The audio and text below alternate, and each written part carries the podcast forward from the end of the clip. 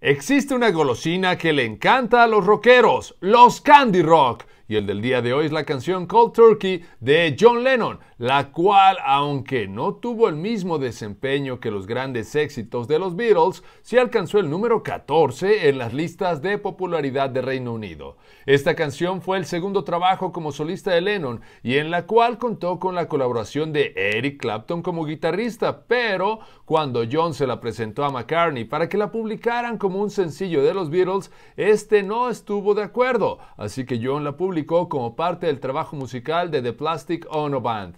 Se dice que esta canción surgió después del proceso de desintoxicación que Lennon y Yoko tuvieron que sufrir para poder zafarse de la heroína y de hecho el término cold turkey es una expresión que se utiliza para referirse a todo lo que experimenta una persona al dejar de consumir alguna droga, pero haciéndolo de una manera abrupta y sin ninguna ayuda médica. En la letra de la canción, Lennon habla acerca del síndrome de abstinencia, así como de los diferentes estados emocionales y síntomas físicos, pero, al respecto, Yoko Ono dijo, no queríamos tratarnos en un hospital porque no deseábamos que lo supiera nadie.